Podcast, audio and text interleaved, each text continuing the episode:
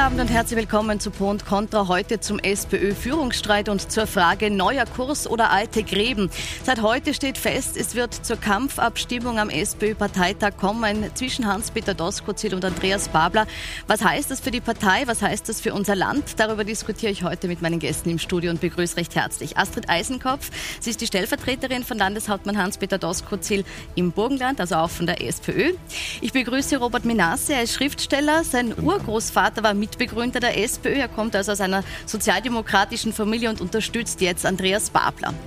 Ich begrüße außerdem Janot Bauer, Innenpolitikredakteur vom Profil und Hans Ma, Medienmanagement, der früher auch für die SPÖ aktiv war, nämlich als Büroleiter des Wiener Bürgermeisters Leopold Graz und im Wahlkampfteam von Bruno Kreisky. Herzlich willkommen. Wir starten aber mit einer kurzen Zusammenfassung der spannendsten Ergebnisse der letzten Tage. Sie wollte die erste Bundeskanzlerin Österreichs werden. Stattdessen muss sie nach viereinhalb Jahren mit ständigen Querschüssen und der aktuellen Niederlage bei der Mitgliederbefragung jetzt ihren Rückzug ankündigen. Und auch wenn dieses Ergebnis von gestern, um ein Wort unseres Bundespräsidenten dazu zu verwenden, wirklich arschknapp war, ist es aus meiner Sicht zu respektieren. Tatsächlich ist das Befragungsergebnis so knapp, dass nicht einmal drei Prozentpunkte die drei KandidatInnen trennen. Die Parteichefin geht, doch der Streit um die Führung bleibt. Aus dem Dreikampf wird jetzt ein Duell. Denn wegen des knappen Ergebnisses fordert der zweitplatzierte Andreas Babler heute erneut eine Stichwahl zwischen ihm und dem Sieger Hans-Peter Doskozil. Wollen Sie der neue Parteivorsitzende werden? Ja, natürlich. Damit dürfte der Dreiskirchner Bürgermeister heute einen hitzigen Streit in den Parteigremien ausgelöst haben. Während die Wiener Landespartei auch eine Stichwahl unterstützt, stellen sich vor allem die Flächenbundesländer dagegen.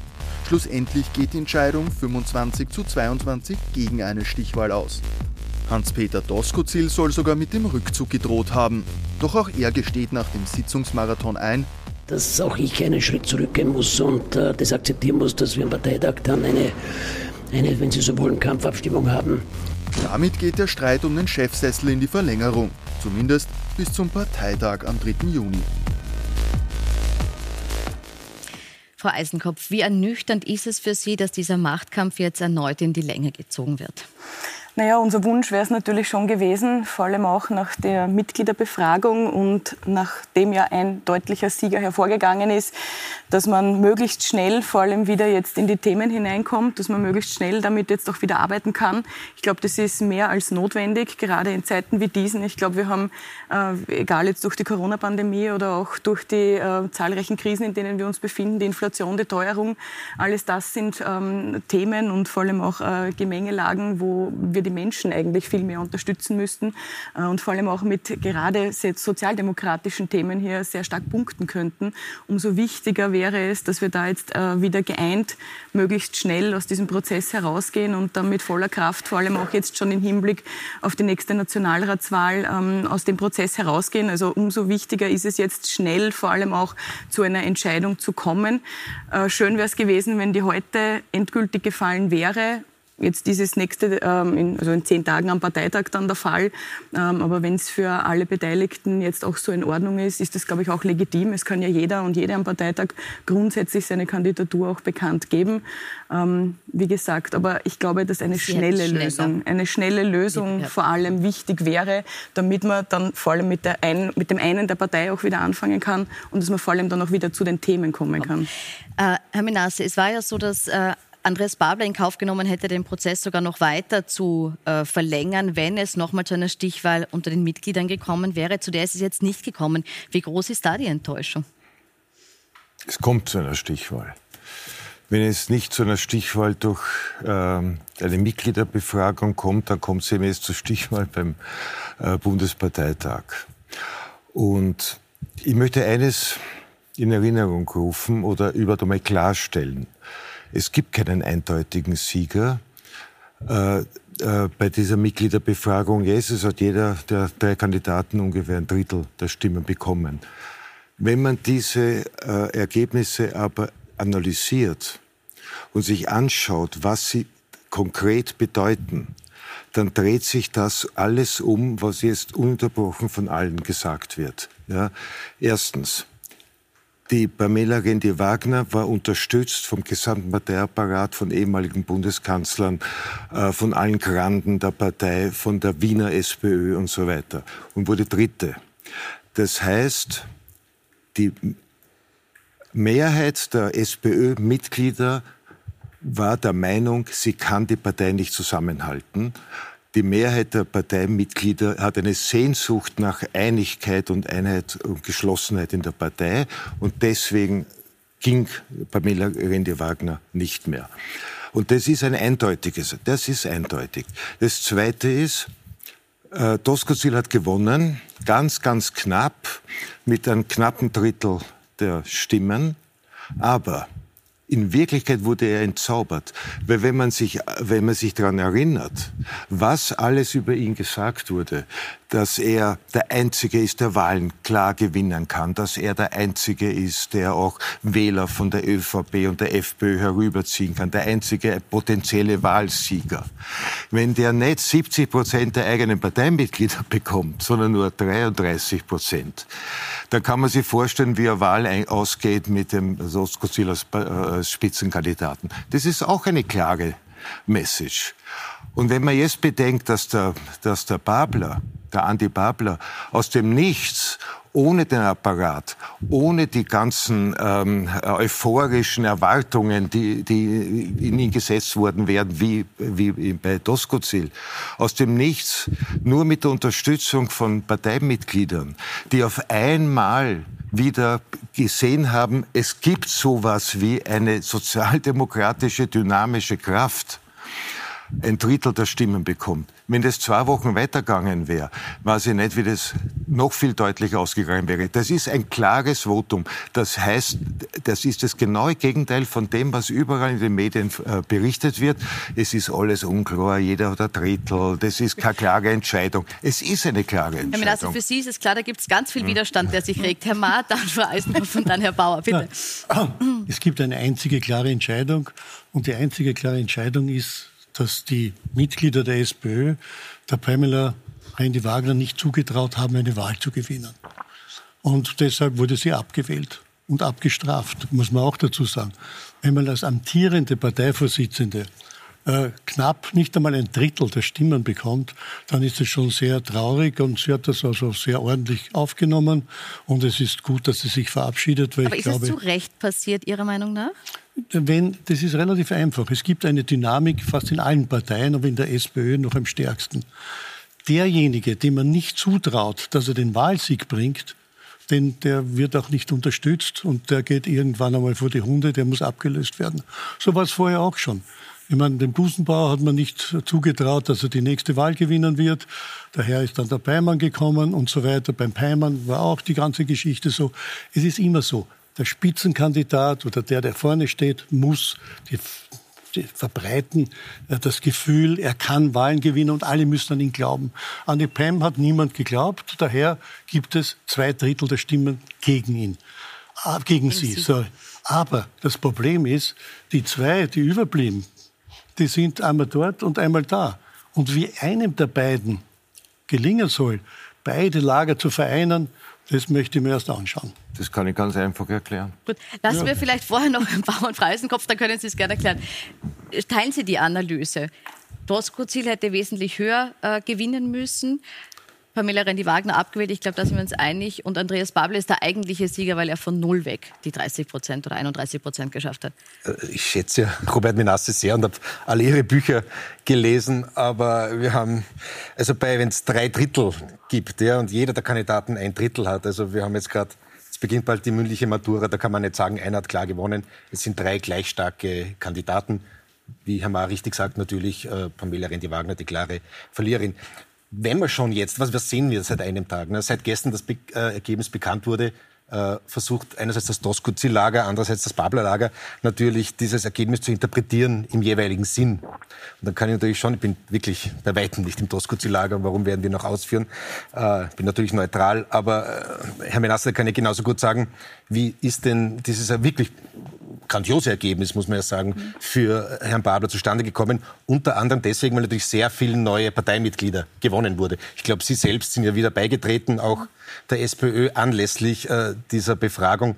Wenn ich jetzt einfach mal ganz einfach sage, ich tue all diese 9000 äh, abziehen, die der Andreas Babler äh, äh, gewählt haben, die ganz neu in der SPÖ waren. Na gut, ein paar hat der Tosco-Ziel auch noch beworben, glaube ich. Natürlich, also natürlich. Aber dann kann ich sagen, dann wäre Andreas Babler nirgendwo. Jetzt ist es schön für die SPÖ, dass diese neuen äh, Mitglieder gekommen sind. Aber offenbar sind das alles Schönwettermitglieder oder linke Mitglieder, die dann eintreten, wenn ihnen ein Kandidat passt. Richtig solidarisch ist das auch nicht. Na, ich sage nur, also wenn, mhm. ich, wenn ich die Sache so simplifiziere wie Sie, kann ich genauso, genauso gut sagen, na gut, es sind ein paar Tausend eingetreten, ohne die wäre Babler auch nirgends gewesen. Ne? Aber ich bleibe dabei, es ist ein grandioser Erfolg. Und natürlich wird jetzt am Parteitag, und da gehört ja die Entscheidung hin, das ist das höchste ja, Gremium, der soll jetzt entscheiden. Herr Menasse, Sie können gleich reagieren. Nur vielleicht noch eine kurze Reaktion von Frau Eisenkopf auf das, was Sie vorhin gesagt haben, nämlich, dass äh, Hans-Peter Doskozil viel mehr hätte gewinnen müssen. Sind die 33 Prozent eine Enttäuschung? Hätte man da mehr erwartet? ich möchte das Ergebnis von Andreas Babler auch in keinster Weise schmälern. Also es ist ein, ein toller Erfolg, keine Frage. Ähm, ich sehe es auf der einen Seite ähnlich und ich glaube auch nicht, dass eins zu eins man das von den äh, Parteimitgliedern ähm, auf die Wählerinnen und Wähler, also auf die Gruppe der Wählerinnen und Wähler dann umlegen kann und dann sagt, äh, nur weil das Ergebnis jetzt nicht mit äh, riesigem Abstand äh, passiert hat und man muss ja auch sagen, in den letzten Monaten ist ja auch viel gegen Hans-Peter Doskozil mobilisiert worden, das muss man auch sagen, ähm, vor allem auch öffentlich, ähm, dann, dann heißt das für mich nicht eins zu eins, dass das dann bei einer Wahl beispielsweise, äh, bei der Nationalratswahl, äh, dann gleichbedeutend ist mit, äh, er gewinnt das dann auch nicht. Weil ich bin beispielsweise der festen Überzeugung, dass die SPÖ gerade mit ihm als Spitzenkandidat bei der nächsten Nationalratswahl die mit Abstand besten Chancen hätte. Auf die Wahlen kommen wir gleich, aber Sie wollten jetzt noch replizieren auf Herrn Bauer. Ich muss ehrlich sagen, ich bin nicht leicht so zu verblüffen, dass ich sprachlos bin. Aber da weiß ich wirklich nicht mehr, was ich darauf sagen soll. Wenn ein Politiker es schafft, Menschen zu mobilisieren, Diskussionen anzuregen, ähm, zu Parteieintritten zu motivieren, dann ist das in, in, in, im Interesse einer Partei ein starker Politiker. Ja? Also zu sagen, wenn die alle nicht eingetreten wären, wäre der Babler nirgends. Ja, erstens einmal hat er mehr Stimmen gekriegt als die 10.000, die neu eingetreten sind, aber das müssen sie einmal schaffen, eine solche Dynamik, eine solche Energie in eine Partei hineinzubringen, die bereits versteinert schien. Das haben Sie ja auch jede Woche im Profil geschrieben, dass diese Partei versteinert ist, dass das ein Jurassic Park ist.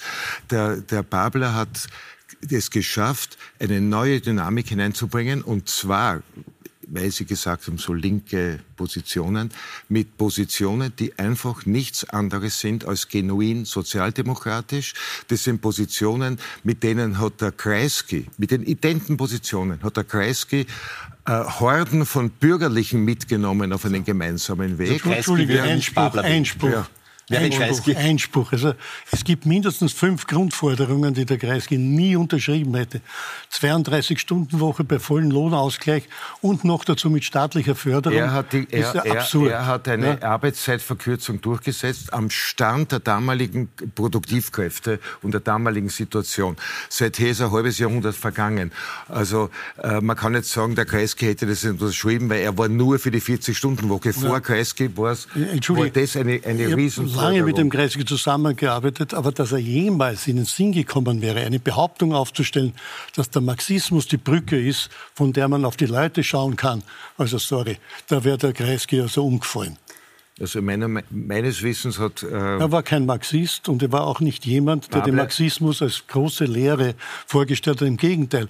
Unter Kreisky ist es passiert, dass aus der Sozialistischen Partei eher marxistisch angehaucht, ja, mit dem Austromarxismus als Belastung und als Ursprung die Sozialdemokratische Partei geworden ist. Also der Kreisky hat mit dem Marxismus wirklich nichts zu tun gehabt. Also ich, aber ich gerade, weiß nicht, Entschuldigung, Entschuldigung aber das muss man, das muss man klarstellen. Kreisky hat natürlich Kreisky hat Marx gelesen, Babel hat Marx gelesen.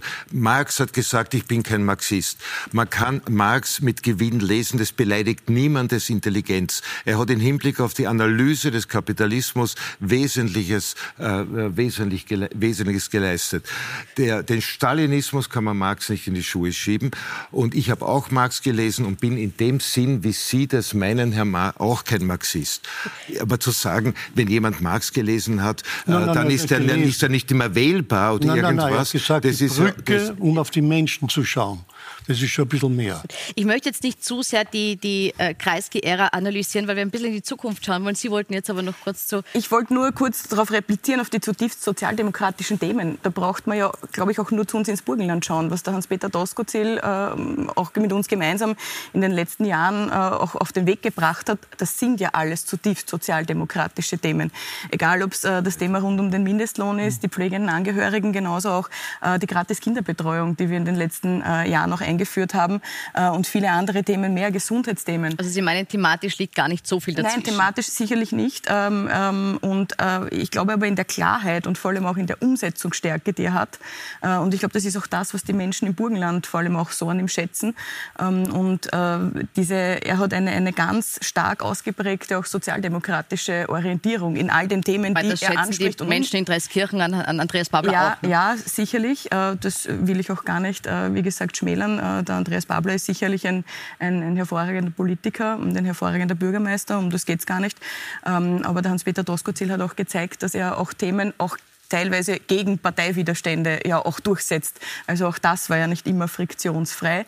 Äh, und das schätzen auch die Wählerinnen und Wähler im Burgenland, sonst hätten wir keine absolute bei der letzten Landtagswahl erreichen können. Und im Übrigen ähm, hat er auch damit gezeigt, nicht nur bei der Landtagswahl, sondern auch jetzt bei der erst stattgefundenen Gemeinderats- und Bürgermeisterinnen und Bürgermeisterwahl im Burgenland, dass wir es geschafft haben, mit diesen zutiefst sozialdemokratischen Themen gerade auch die FPÖ zu halbieren, sowohl bei der Landtagswahl und bei der Gemeinderatswahl. Ich würde die FPÖ, äh, FPÖ gerne noch ein bisschen außen vor lassen und nochmal auf das Abstimmungsergebnis heute zurückkommen, das gefallen ist in Bezug auf die Stichwahl. Also Andreas Babler wollte diese Stichwahl. Es gab dann eine Abstimmung und die ging mit 25 zu 22 Stimmen gegen die Abstimmung aus. Überraschend ist, dass dieses Ergebnis jetzt auch wieder sehr knapp ist.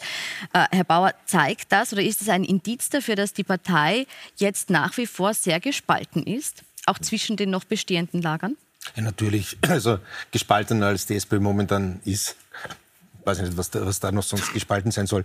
Ich würde das aber eher als Nonstop-Nonsens bezeichnen, was da weitergeht, weil offenbar ist, sind Babler und Doskozil gemeinsam, dieses Paar, nicht in der Lage, aufeinander zuzugehen. Also da sind offenbar die Enttäuschungen so groß oder das Machtinteresse überwiegt dort die Neigung, jetzt aufeinander zuzugehen und konsensual zu sein. Kurze Replik noch an Herrn Menasse. Natürlich, das mit den neu einge, äh, eingetretenen Parteimitgliedern ist natürlich ein bisschen an den Haaren herbeigezogen, aber genauso sind das, wenn Sie die Grundrechnungsarten biegen wollen und nicht anerkennen, erkennen wollen, dass es gibt nun mal, es war ja keine Wahl, es war eine Befragung. Ja? ja. Und diese Befragung hat einmal ein Ergebnis. Mhm ein knappes, aber doch ein Ergebnis gebracht. Naja, wenn man es zu interpretieren anfangen kann jeder, dann... Nein, also, Entschuldigung, Entschuldigung wenn, ganz, wenn, man, wenn man erwartet 70 Prozent oder kriegt 32, dann kann man das interpretieren. Diese, also eigentlich würde man jetzt erwarten, dass die beiden aufeinander zugehen. Hätte man gestern auch noch gedacht. Vielleicht, das wäre die Hoffnung jetzt im Sinn der SPÖ, äh, tut sich da noch was. Ich meine, es ist noch etwas Zeit bis zum Parteitag in